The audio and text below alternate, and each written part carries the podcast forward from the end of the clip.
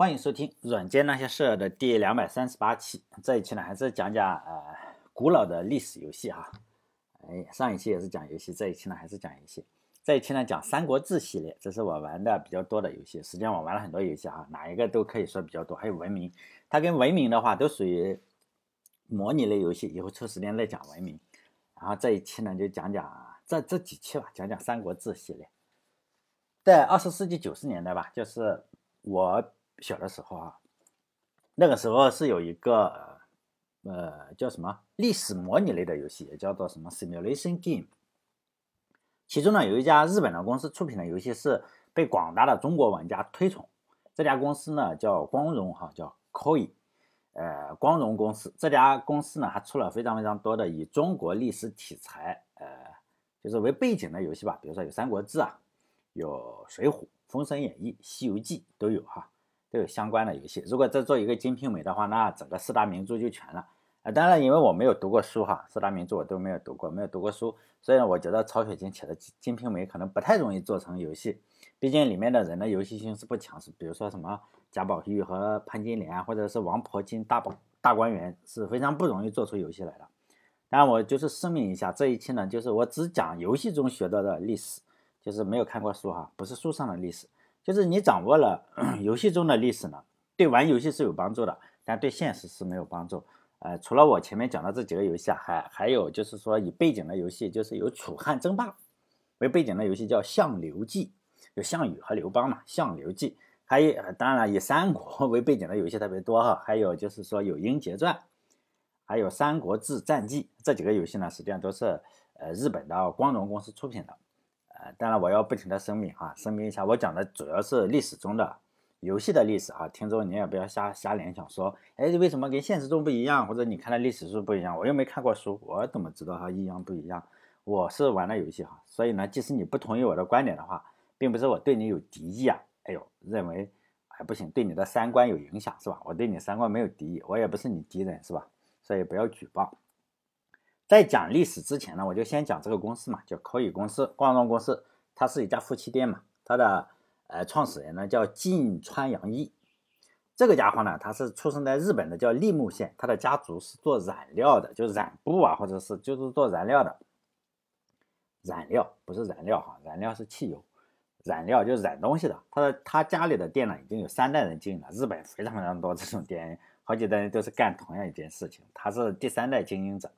如果大家听我做电台的话，以前就会发现我做过好几个日本的公司嘛，哈，比如说索尼，索尼创始人是吧？他的家族是做什么？做这个盛和昭夫嘛，是盛田昭夫啊。盛田昭夫他家里是做酒的，呃，做非常大的酒，所以他家是非常富的。呃，比如说他在二战的时候，如果大家随便看一个呃盛田昭夫的这个传记哈，他就会提到他二战的时候在做什么。他当然当兵去了，当了兵之后呢，他其实是呃。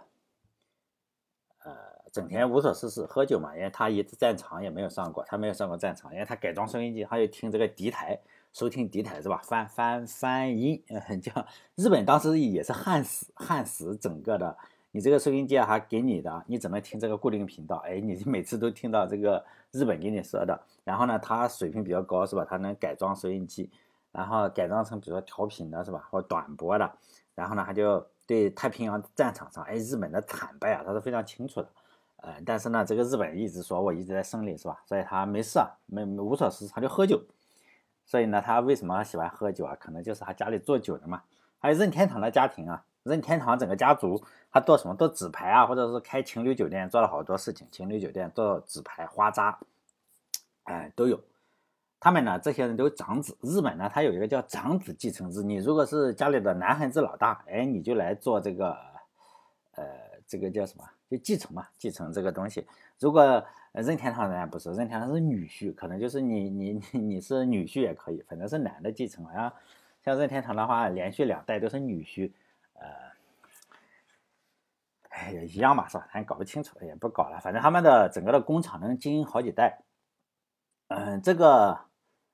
光荣呢，他跟任天堂老板差不多，就相当于比较倒霉，不像索尼，索尼他家业一直比较厉害，但是任天堂的老板实际上也不是很好。他这个，嗯，近川洋一呢也比较倒霉，为什么呢？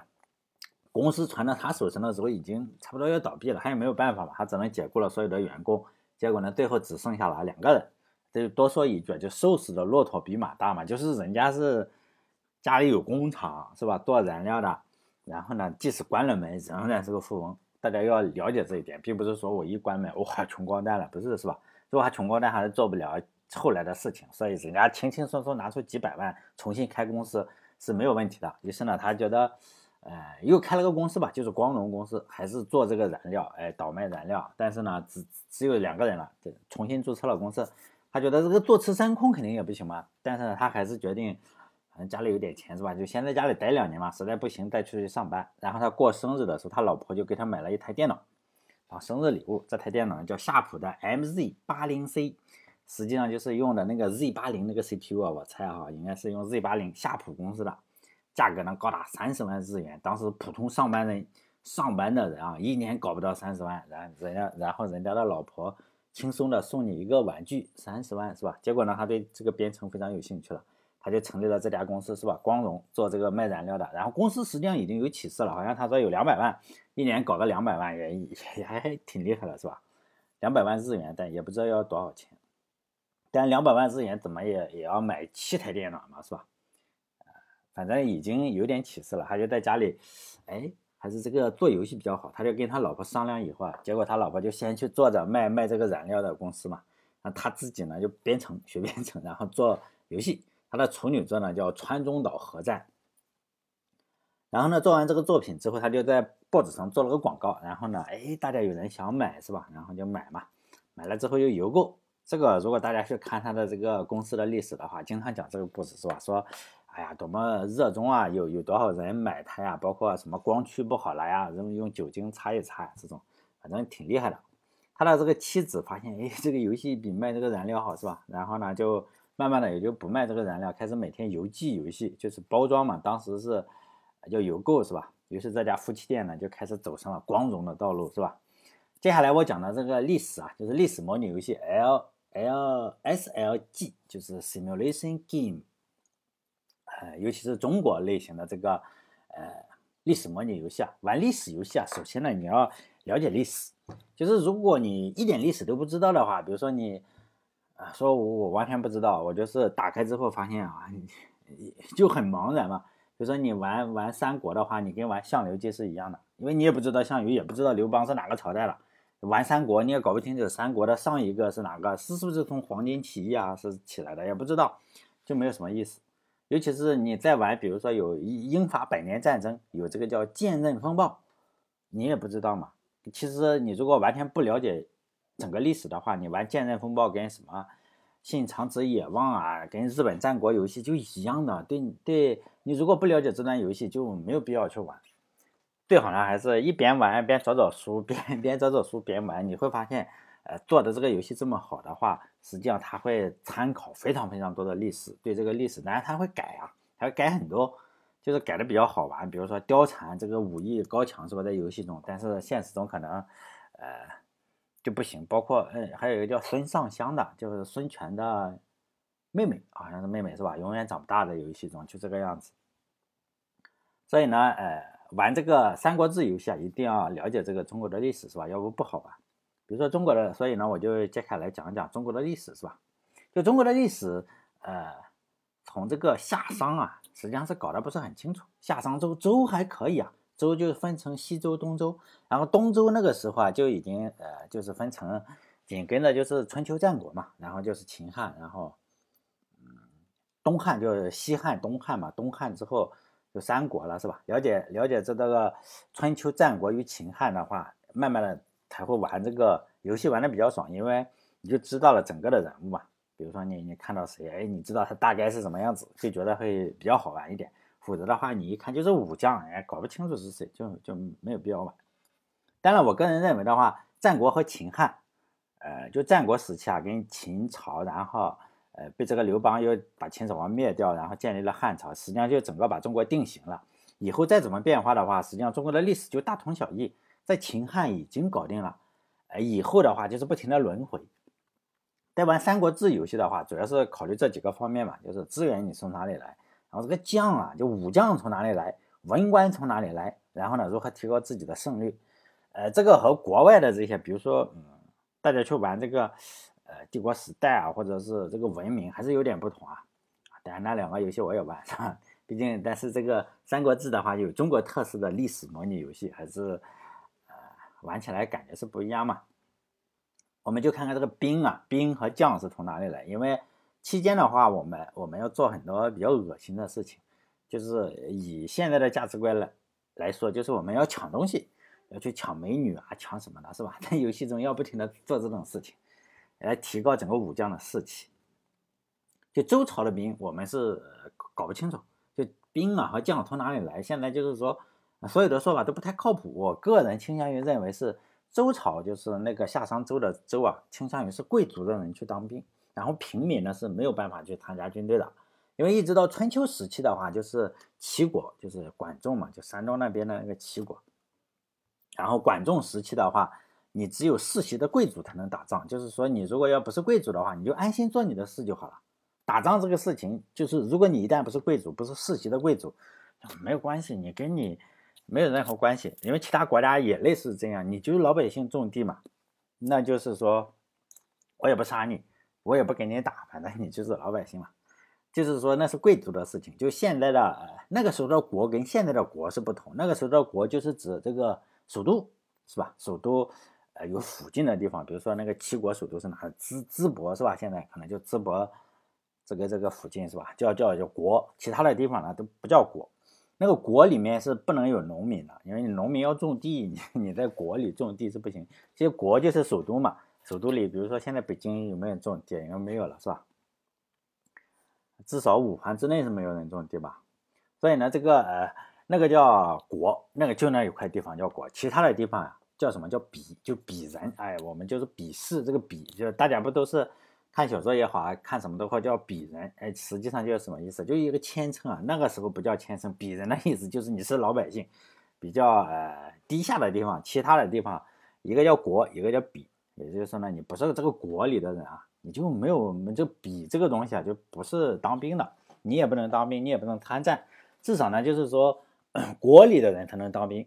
首都嘛，你是士是吧？就是说在这个首都里的，就是跟皇上比较近啊。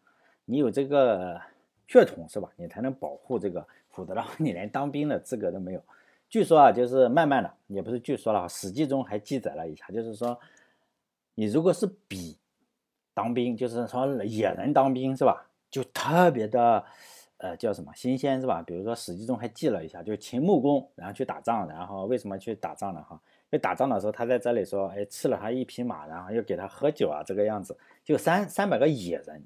就是为了保护秦穆公嘛，就是说 我们虽然是野人，但是也为了保护你，然后 打仗，就这个意思是说明了啥？首先说明了这个秦穆公这个人比较仗义，是吧？没有没有把这个吃他马的人给弄了，还还给他酒喝。然后另一件事情就说明了你野人当兵这件事情还是真的是非常厉害。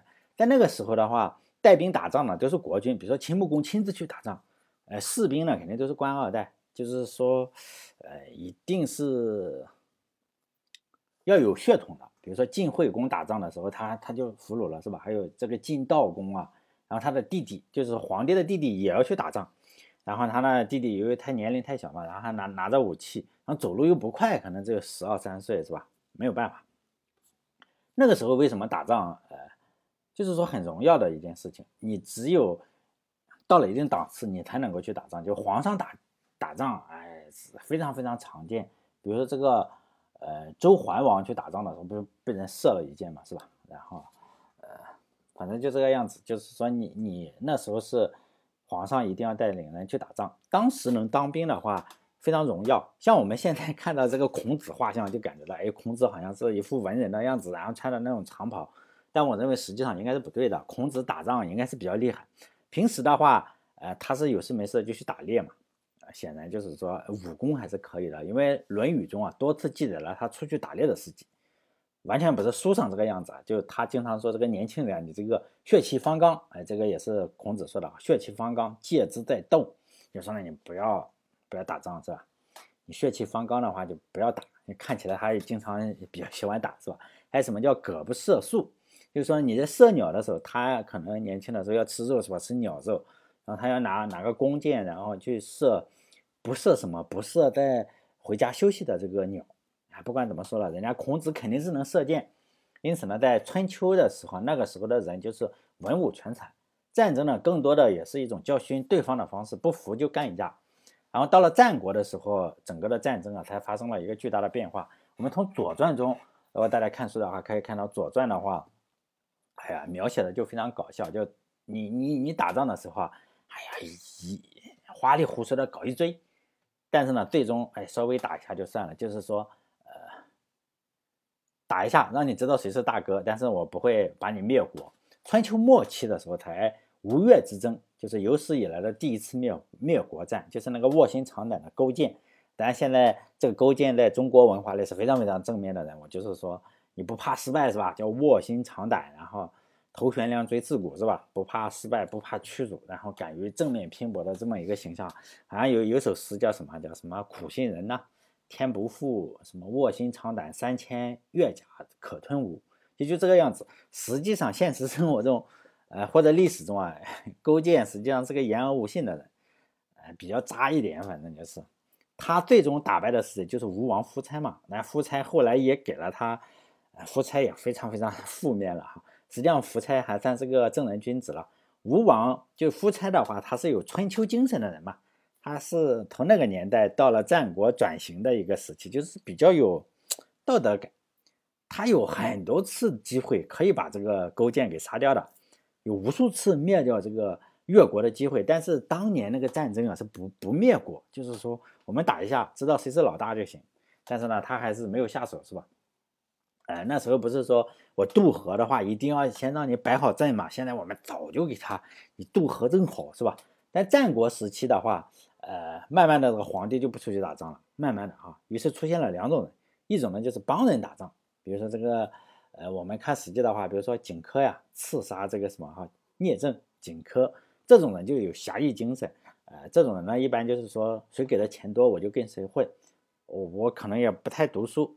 就是说呢，他从孔子，孔子应该算是文武双全，他就分裂分裂出来，一种是武，这种呢就荆荆轲这种人就是武。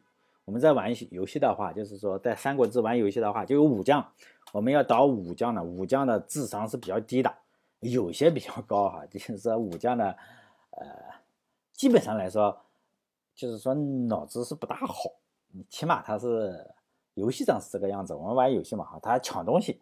比如说你你要提高这个武将的这个叫什么忠诚度怎么搞？就抢女人嘛，抢女人送给他，哎，他高兴了是吧？高兴了，忠诚度越越高。所以呢，我们大家在玩游戏的时候也就不要手下留情。当你抢完人之后啊，还还能听到就是说这个女孩的妈妈可能在哭泣，那我们就当听不见是吧？因为我们是人渣，不能不能够手软。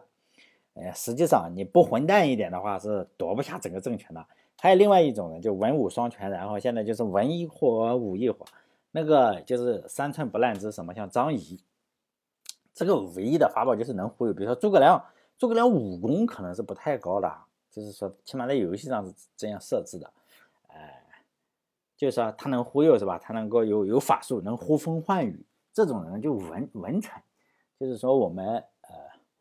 我们在游戏中扮演的是什么，我们在现实中可能在三国的时候，可能就是 也当小兵的，或者是马上上去就死了。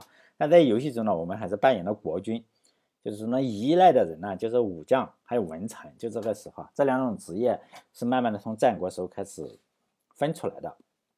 呃，我们如何提高他的忠诚度啊？抢东西，抢东西送他哈。当然有了吴王这个先例，呃，就是说到了战国时期就非常非常。大家就越越来越杀人了。如果大家读《史记》的话，就会发现《秦本纪》也好，还是说《秦始皇本纪》也好，就会出现大规模的杀戮。比如说你杀个十万八万的，不算什么小事，可能小二十次。就这个《史记》中啊，就记了小二十次。因为战国的历史实际上我们是非常不清楚的，比春秋还要模糊一点。再加上秦始皇又把书都烧了，是吧？更更加搞不清楚。我觉得能搞清楚的话，就是战国时期的。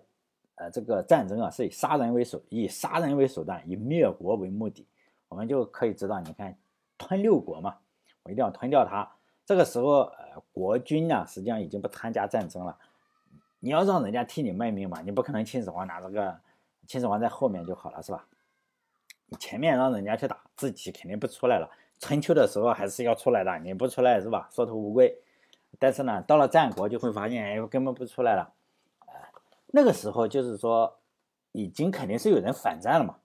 那个时候就有，比如说墨子，呃，墨子是我最喜欢的古人哈，当然他也是我们山东人，呃，我比我最喜欢的就是墨子。墨子是比较反战的，从侧面的话，也就是可以说出反战的人是有一些了。那个时候，呃，已经流传了一些像吴起啊，就是给士兵啊，然后吸伤口，可能你被箭射掉了，然后。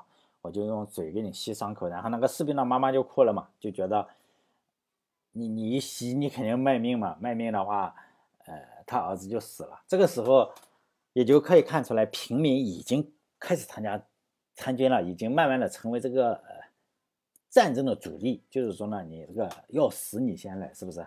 春秋时候，呃，抢地抢人，就是说到了战国时候吧，战国时候抢地抢人已经。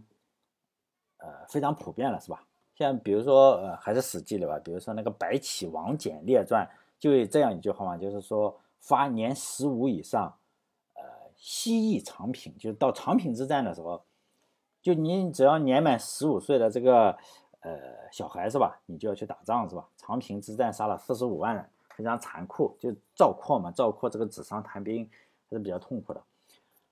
因为《三国志》啊是一个历史模拟游戏，因此呢，玩游戏的时候一定要就是说当人渣。就是很多人，我相信秦始皇当年杀人的时候是一点心理压力都没有的。我在玩这个游戏的时候，我就想起了我一个同学，就是总是玩不好。为什么他玩不好呢？我大学同学他总是玩不好，他是安徽人，学号一号，我就我们大学班级里是按照拼音嘛，他是安徽是吧？哎，第一号，所以他抄抄都没得抄，第一桌，他非常的善良。但他一直玩不好这个游戏，为什么呢？哈，太善良嘛，他当不了人渣，就是该杀人的时候他就方了，哎，再抢该抢美女的时候他还不好意思抢，哎，就是这样。因此呢，他始终是玩不好这个游戏，因为他是个好人，所以他玩不成这个游戏。我记得有两次嘛，比较经典的是有武将来，因为武将你不要他的话。他不投降你就杀掉他，我觉得这是一个最好的策略。但是呢，他不，你投降，你不投降我就放了你。结果呢，还要来打自己。结果自己呢，因为你就推进非常慢嘛，然后你就自己老死了，老死你就输了整个的呃战斗是吧？比如说你打了那么多年，然后老死了。还有一次我记得派间谍，这个地方 很恶心的，还可以派间谍。我记得他好像是派出的是庞统，庞统啊去孙坚那里去当间谍，结果呢人家。孙坚就给庞统不停的升官嘛，然后升官升官连续升官，哎，结果人家叛变了是吧？回来结果把他又给打死了。所以呢，这个时候如果你发现他要有叛变的时候，你就让他投降或者献城什么，然后就逼逼迫他被杀才可以。就是说呢，你不能当老好人，当好人的话是取得不了天下的，这个是有历史依据的，是吧？也还有就是说要重武轻文，要把自己定位什么？定位成土匪。就玩这个游戏的话，最终的力量还是什么？就中国整个的最终的力量仍然是军队。比如说，也不是有句话叫“枪杆子出政权”嘛？就最终的力量一定是军队和武器。想攻城的话，比如说你再有再多的这个文官都是没用的。你要是用投石车是吧？投石车这些武器一定要有。还有就是你守城的话，你连弩，连弩就像机关枪一样，突突的，特别厉害。我记得游戏，呃。就是说，后来就不叫君主了，叫群雄。就是说，我们要扮演的是群雄之一，这个就更加的符合现实了。如果大家对古代历史感兴趣的话，可能就知道巨鹿之战。但这场战争也是有点荒谬，本来是呃不一定打成什么样子，但是赵高啊，赵高就在后面乱搞，是吧？结果呢，就让这个章邯投降了。更加残酷的是，投降以后。项羽就把这个投降的二十二十万人嘛，啊，全被坑杀了。后来据说啊，在哪个地方修铁路是吧？呃，一九一几年的时候修铁路，然后大家挖挖挖，就觉得有可能没有杀这么二十万。后来发现哇，那里真有特别特别多的人的骨头，可能就是两千多年前。后来他们推测就是两千多年前，而且还有那个兵器啊，就是说 秦国的那种兵器啊，还还都在那个坑里，确实可能真的是杀了二十万人。这支部队呢，就是说。章邯带领的这支部队，就实际上是秦国的部队，呃，国家部队，这是国家力量。呃，虽然有很多是犯人哈，但是仍然是代表的就是战国时期那个国家投入的部队。但项羽的话是代表什么？代表他自己。但后来中国历史上，呃，每个人造反的话都会打出一个旗号，就就号称我是替天行道，实际上不是哈。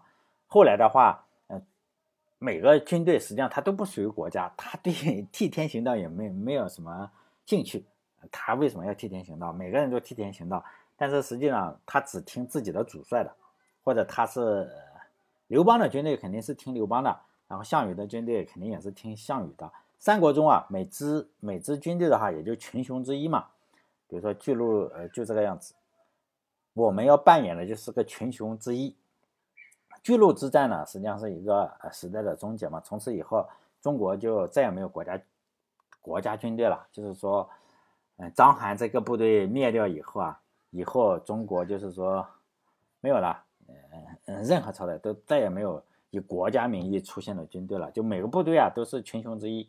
你万一哪个群雄侥幸夺得了天下，就要享受一些日子，可能享受一百年，可能享受一百五十年、两百年，就这个样子。但是呢，下一个熊肯定会过来把你推翻掉，如此循环。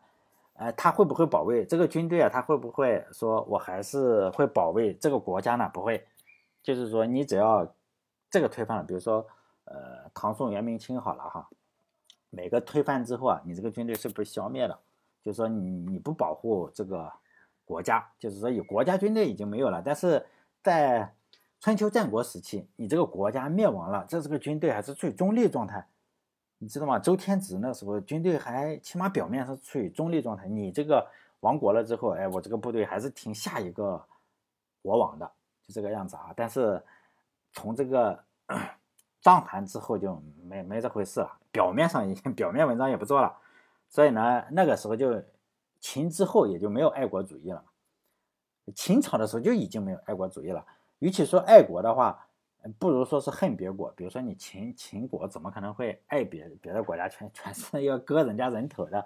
所以呢，要让别人爱秦国的话，一个非常非常必要的条件就是说，我要恨六国。要不然就就没有办法激发出爱国情怀。在秦汉的话，爱国就是爱天下这个思想，实际上已经被彻底消灭了。中国也就从此进入了一个不愿意打仗，就是说我打了仗之后啊，我还是没有什么好果子吃的社会。因此呢，每个人就是说在战争上的荣誉感就没有了嘛。就我帮你打仗，以后还不知道怎么样，有可能我还挂了呢，是不是？所以呢，呃，整个的状态就不是很好，整个的中国的状态就。进入了这样，所以呢，我们在玩游戏的时候也也要进入这样一个状态，就是说你当非常好的人是不行的。啊，我再来捋一捋上面我讲的这个内容，让大家玩三国的时候，就是说你要有点历史概念，然后才能够做出恰当的决策，而不是看攻略，只看攻略，实际上当然也可以哈，还有输入作弊码的也可以。为什么我们在游戏中要做那么多恶心的事情？你如果不做恶心的事情，就赢不了这个游戏。比如说，在春秋战国的时候，就是说整个的战争还是比较高尚的事情，就是皇帝带着贵族才能上，百姓是没有办法参加参军的。到了战国的话，越王呢就一下子把底线拉拉低了好几个档次，搞了有史以来的第一次灭国战，不但灭国了，还把人家夫差都搞自杀了，全家干死。然后呢，你就知道越来越残酷。战国开始的话，皇帝就不上战场了。那时候也没有说像美国这个样举头三尺无人机，因此呢，你只要指挥人员不上前线，你想打死想挨一箭都都是没有办法挨的，是吧？后来慢慢的话，就是说老百姓去打，就是说你一定要让犯人去打呀，或者是当流民去打呀，就是说你一定要灭国的灭其他国家的人呢，一定是底层打底层，就是底层老百姓去打底层老百姓，就这个。当然也有奖赏的话。奖赏就是说按人头来赏罚嘛，这也是我认为《史记》中秦国就是叫虎狼之势。为什么？他每个人头都有价值。其实孔子啊，孔子墨子的时代还可以了，是吧？我们呃，他们去世的比较早，可能是没有见过后代 这么恶心，是吧？如果他知道了后代是要用人头换前途的话，可能内心就崩溃了。就因为为什么呢？因为没有办法激激发爱国心了，就是说，从战国时候就已经渐渐的没有办法是爱国，就是爱天下这个思想就是扯淡了，大家都不再相信这个事情了。因此呢，你要激发爱国心的话，你只能仇恨一个人，就是说你只能用仇恨来鼓励人当兵，就是你六国之间互相仇恨，然后你灭秦，你要仇恨其他国家，否则的话你又没有办法了，没有办法爱国。只是名声好了的话，在玩三国的时候也有这个爱国心，这个就是说你要做好人还是做坏人。如果呃大家可以玩玩，做好人的奖赏是什么？做好人奖赏是老百姓会捡到的东西给你，但他捡不到好东西，所以呢你名声差一点是关系不是很大。就是你说，哎呀，我因为我是靠武将嘛，我是靠武将来打这打整个的战争，因此呢，你要提升武将的叫什么忠诚度？怎么提升呢？抢东西就是这样，抢抢老百姓的东西，然后把这些抢老百姓的东西呢分给武将。